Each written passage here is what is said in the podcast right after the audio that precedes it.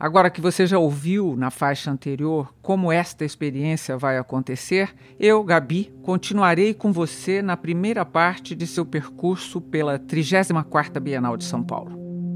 Vamos começar falando sobre algumas peças do Museu Nacional, um dos eixos simbólicos desta exposição.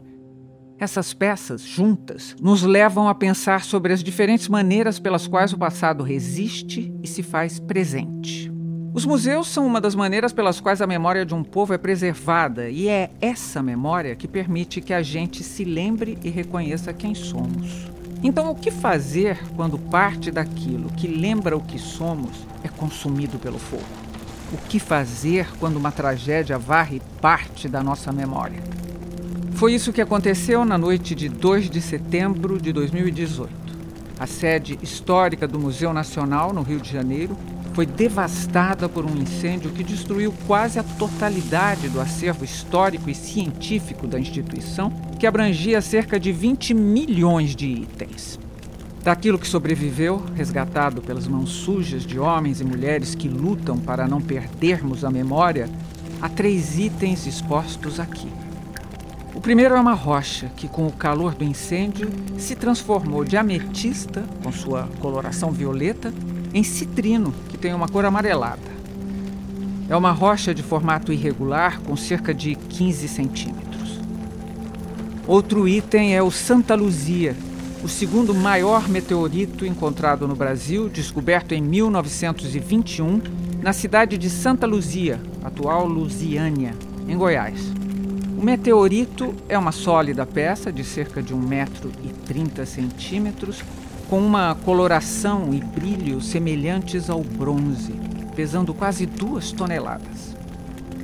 O terceiro item é uma boneca Hichokó, de cerâmica branca, com os cabelos, olhos, boca e vestimentas feitas em tinta preta.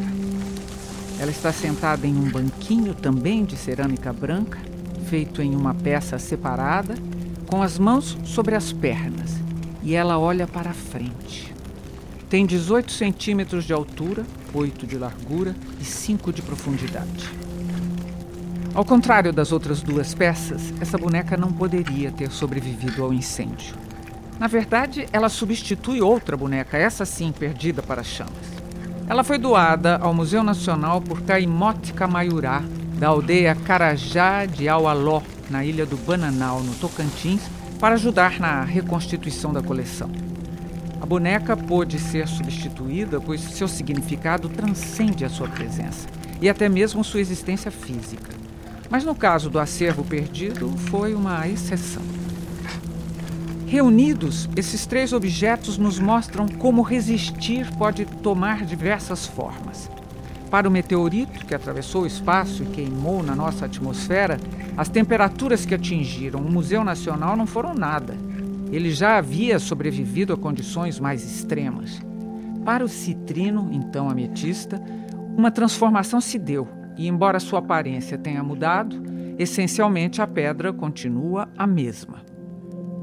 A boneca Hichokó, que fazia parte da coleção, não sobreviveu, mas o objeto importava muito menos que seu significado. E um novo gesto de generosidade permitiu que ela tenha encontrado seu caminho de volta ao Museu Nacional.